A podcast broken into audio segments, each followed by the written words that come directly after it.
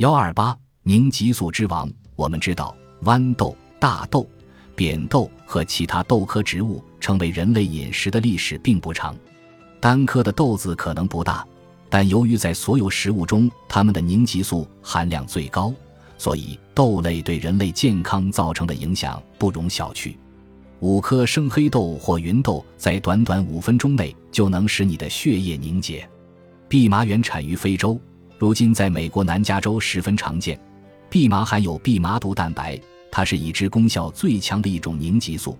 几个蓖麻毒蛋白分子在几分钟内就能杀死一个人。记住，植物并不喜欢你，它们都持有武器，并且非常危险。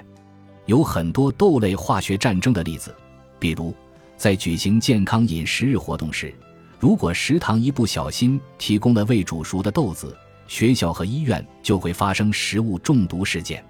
两，根据美国疾病控制中心的数据，美国百分之二十的食物中毒事件都是由未煮熟豆子中的凝集素引起的。三，由于大多数罐头盒内层都含有双酚，且豆子含有凝集素，食用罐装豆子会导致你的血压升高。四，由此可见，你最好和罐装豆子保持安全距离。还有未经发酵的豆制品。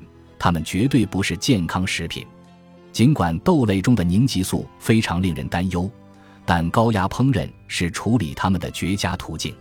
这种烹饪方法会破坏豆类中的凝集素，并且将营养成分保留下来。